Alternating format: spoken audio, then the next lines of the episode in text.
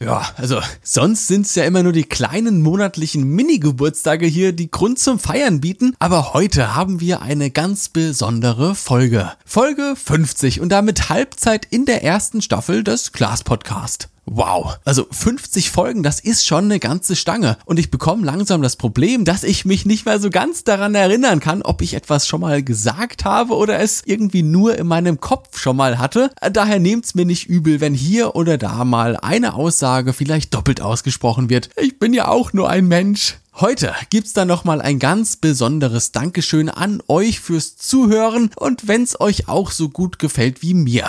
Ihr wisst es ja, erzählt euren Freunden, eurer Familie und fremden Menschen auf der Straße von diesem kleinen, aber feinen Podcast. So, genug bei euch eingeschleimt, ihr süßen Mäuse, rein in die heutige Folge. Schön, dass ihr wieder eingeschaltet habt.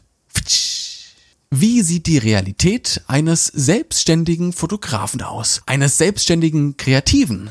Das kleine eigene Studio musste man jetzt doch wegen dem Verlauf, naja, ihr wisst schon weshalb, in diesem Jahr schweren Herzens abgeben. Uh, Steuer müsste ich auch mal wieder machen. Und uh, was kam da heute per Post? Nachzahlung, private Krankenversicherung, irgendwas von irgendeinem Handelsregister und Kostenvoranschläge. Oh, die habe ich ja ganz vergessen. Ich muss noch drei Kostenvoranschläge an Kunden schicken, die eine durchsichtigere Aufschlüsselung der anstehenden Shootings haben wollten. Oh, das Büro ist jetzt in meiner Wohnung und alles alles irgendwie unaufgeräumt. Ja, und fotografieren? Oh, das stimmt ja, ich bin ja Fotograf. Ich müsste mal die Akkus laden, hab seit einer Woche keine Kamera mehr in der Hand gehalten. Tatsächlich hat mal ein Berufsfotograf beschrieben, dass er nur rund 10% seiner Arbeitszeit mit dem Fotografieren verbringt. Die restlichen 90% sind meist eher kackenlangweilige und total unkreative Aufgaben. Und da man halt dann doch versucht, vieles allein zu machen, um eben auch Kosten zu sparen, nicht ganz so romantisch, wie man seine Arbeit nach außen hin der Öffentlichkeit verkauft.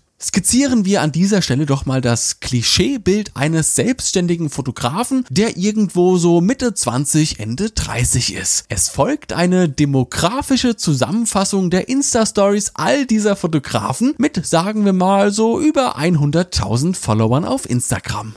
Oh, zwei Zimmer Altbauwohnung in der Kölner Innenstadt. Da klingelt doch schon die Bingo-Karte bei drei Viertel der Fotografen. Der Morgen beginnt mit einem Foto aus dem Bett in Richtung der ersten Sonnenstrahlen, die durch das halb geöffnete Fenster scheinen. Die Stimmung, boah, zum Verlieben, also ohne Sarkasmus, ohne Scheiß. In der Ecke stehen so ein paar Fotobücher rum. Gegen die Kommode lehnt ein gerahmter DIN A6-Druck von der letzten Islandreise und selbst die Staubkörner in der Luft werden wie durch Zauberhand von den Sonnenstrahlen reflektiert und geben dem Insta-Story Rauschfilter den krönenden Abschluss. Egal wie oft ich es versuche. Wenn ich mich in derselben morgendlichen Bettsituation befinde, ich bekomme es einfach nicht hin, dass scheinbar ohne Aufwand diese Stimmung erzeugt wird. Es geht einfach nicht. Da liegen auf dem Boden da hinten noch die Socken. Auf der Kommode stehen von gestern Abend noch zwei Gläser und der Vorhang sieht aus diesem Winkel auch irgendwie total ranzig aus. Was ist denn da los, sag einmal? Kürzen wir das Ganze hier etwas ab. Es werden Bilder aus einer der vielen vergangenen ikonischen Strecken gepostet. Man trifft sich mittags mit anderen coolen, kreativen Menschen zum Mittagessen. Nee, nee, nee. Keine Currywurst mit Pommes Mayo. Dafür eine umso fotogenere und zugegeben auch gesündere Quinoa-Soja-Dinkel-Bowl. Der Rest des Tages geht genauso weiter. Und der Tag darauf auch. Und der darauf wieder. Bis man sich als Zuschauer irgendwann fragt, Alter,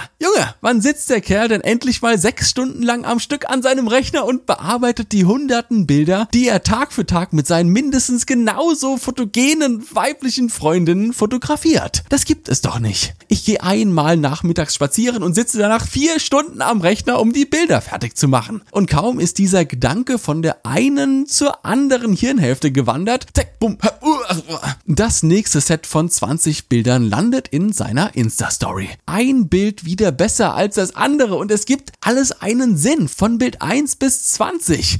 Bildstimmung, die Farben, die Emotionen, 20 Bilder wieder werbewirksam in die eigene Story geballert und wieder ein wenig seinen Ruf als authentischer Fotograf, der den aktuellen Zeitgeist definiert, geprägt. Ich möchte das alles überhaupt nicht schlecht darstellen, falls ihr das jetzt denkt. Ich finde das wirklich bewundernswert und würde es komplett abfeiern, wenn mir das genauso leicht, naja, zumindest scheinbar leicht gelingen würde wie so manch anderem Fotografen. Und genau hier müssen wir, glaube ich, ansetzen, denn diese Eindrücke, die wir erhalten, sind natürlich, äh, Überraschung, Überraschung, kein Zufall. Denn was geteilt wird und was nicht, entscheidet ja in letzter Instanz immer noch der Fotograf selbst. Also eigentlich ist das ja dann kein Einblick mehr in das Leben dieses Menschen, sondern ein Einblick in das Marketing-Image dieser Person als kreativer Mensch. Niemand bucht einen Fotografen, weil er eine geile Buchhaltung am Start hat. Boah, also Dieter, Bildlook von den anderen Mitbewerbern hin oder her. Liebe Kollegen, sobald wir diesen Andreas Meisen buchen, haben wir steuerrechtlich überhaupt nichts mehr zu befürchten. Und dieser Briefkopf erst auf seinem Angebot einfach elegant und strukturiert. Schick die PO raus, Conny, der Mann ist engagiert. Schön wär's natürlich, aber Kunden buchen dann doch lieber einen Fotografen, der das eben beschriebene Gefühl auf das eigene Produkt zu übertragen weiß, das es ja am Ende gilt in Massen zu verkaufen. Kaufen Sie, kaufen Sie, kaufen Sie, dann sind Sie glücklich. Und das wissen wir ausgebufften Fotografen natürlich und deshalb lassen wir diese unerotischen Momente unseres Alltags eben nicht an die Oberfläche unserer 24-7 Image-Marketing-Kampagnen. Doch nur weil sie nicht Teil dieser Realität sind, heißt es noch lange nicht, dass es sie nicht gibt.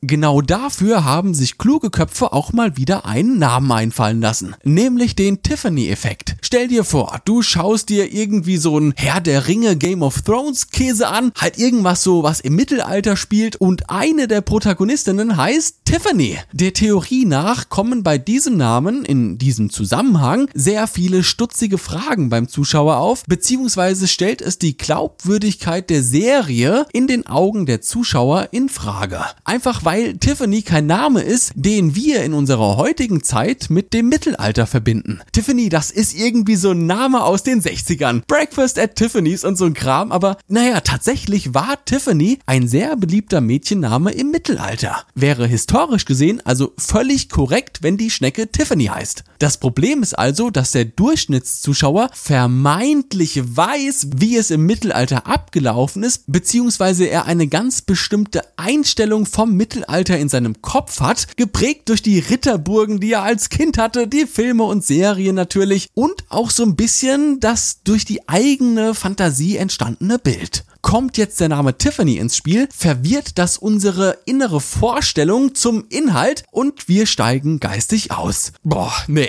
also kein Bock mehr auf die Scheiße. Boah, da guck ich doch lieber Love Island. Bon Schlonzo, ihr Lieben. Was machen wir jetzt also als kreativer Mensch, der in der Vorstellung anderer Menschen immer auf Reisen ist, an einzigartigen Locations fotografiert, ein Abenteuer nach dem anderen erlebt und immer nur die schönsten Models vor der Linse hat? Apropos Linse, denn natürlich erreichen wir unseren einzigartigen, stimmungsvollen Bildlook auch nur, weil wir eine Leica M10 samt Sumilox Objektiv ums Handgelenk tragen. Anders bekommt man diesen Look nämlich nicht hin, liebe Fotografen. Verrauschte und stimmungsvolle Unschärfe? Nee, nee, nee, das klappt nämlich mit keiner Sony. Dafür sind die viel zu steril, viel zu perfekt für derartige Emotionen. Da muss man halt wirklich erstmal die Investition tätigen und 15.000 Eier auf den Tisch legen. Sorry Leute, aber anders geht's halt wirklich nicht und mir persönlich war es diese Investition auf jeden Fall wert. Das erzähle ich dann auch in all meinen YouTube-Videos immer wieder aufs Neue, um es mir auch selbst so ein bisschen schön zu reden, dass ich mir wegen dieser massiven Investition nur noch Butterbrote leisten kann, aber ah,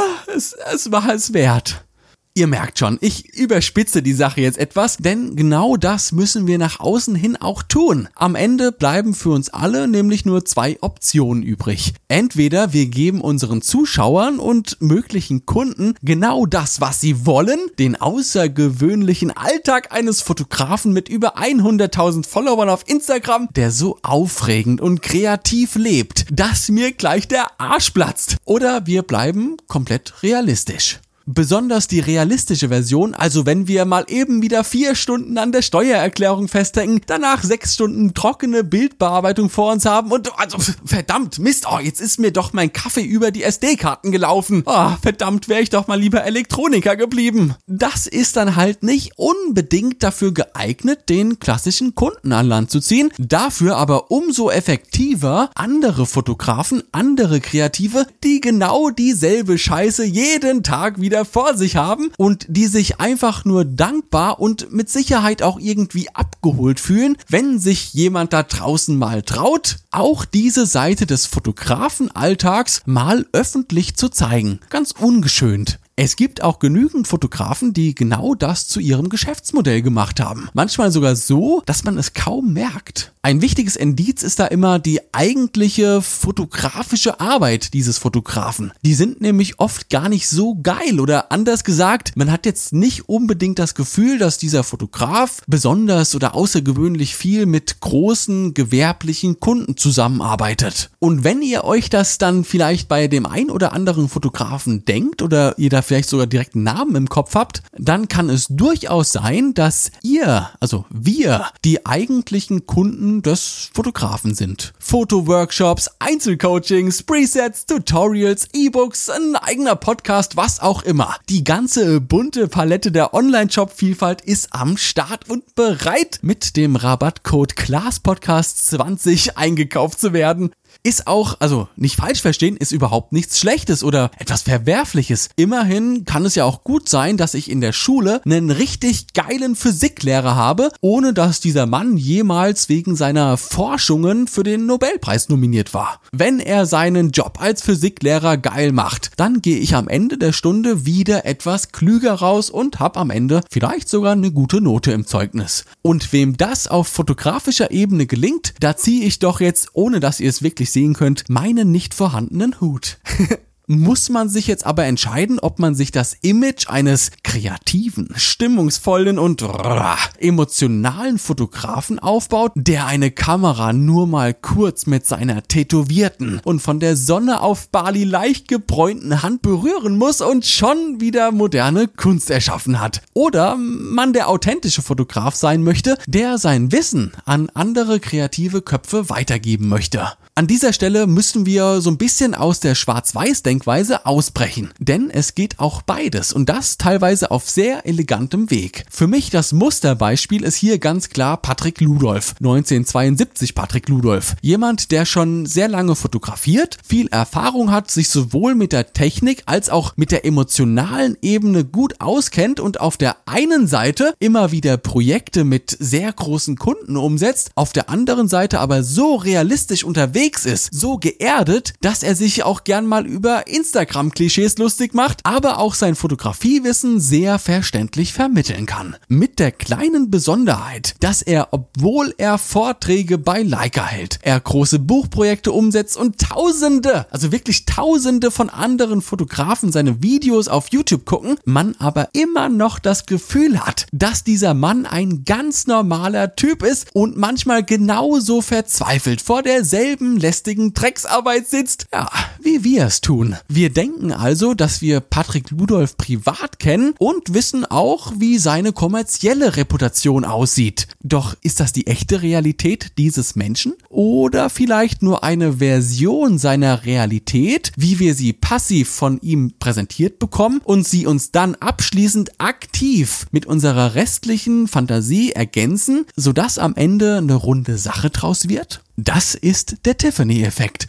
Und solange wir uns noch nicht alle 24 Stunden rund um die Uhr im Truman-Style filmen und unsere Leben dokumentieren, haben wir alle immer noch die Option, uns auch diesen Effekt zunutze zu machen und unser Erscheinungsbild nach außen hin aktiv zu prägen. Hier geht es nicht um Lügen oder etwas darzustellen, das man eigentlich gar nicht ist, sondern sein Leben und seinen Ruf als kreativer Mensch selbst zu definieren, indem man es in die Richtung lenkt, die man sich auch selbst von Herzen für seine Arbeit wünscht. So, in diesem Sinne, ihr süßen Mäuse, würde ich sagen, lassen wir es mal wieder für heute gut sein. Ich hoffe, ihr hattet ein wenig Spaß bei dieser äh, Halbzeit-Episode und dann würde ich einfach vorschlagen, dass wir uns das nächste Mal wieder hören, wenn es wieder heißt, haltet euch fest, schnallt euch an, Klaas zu dem Podcast. Vielen Dank fürs Zuhören, ihr süßen Mäuse. Ich hab euch ganz doll lieb. Macht's gut. Ciao. Brrr.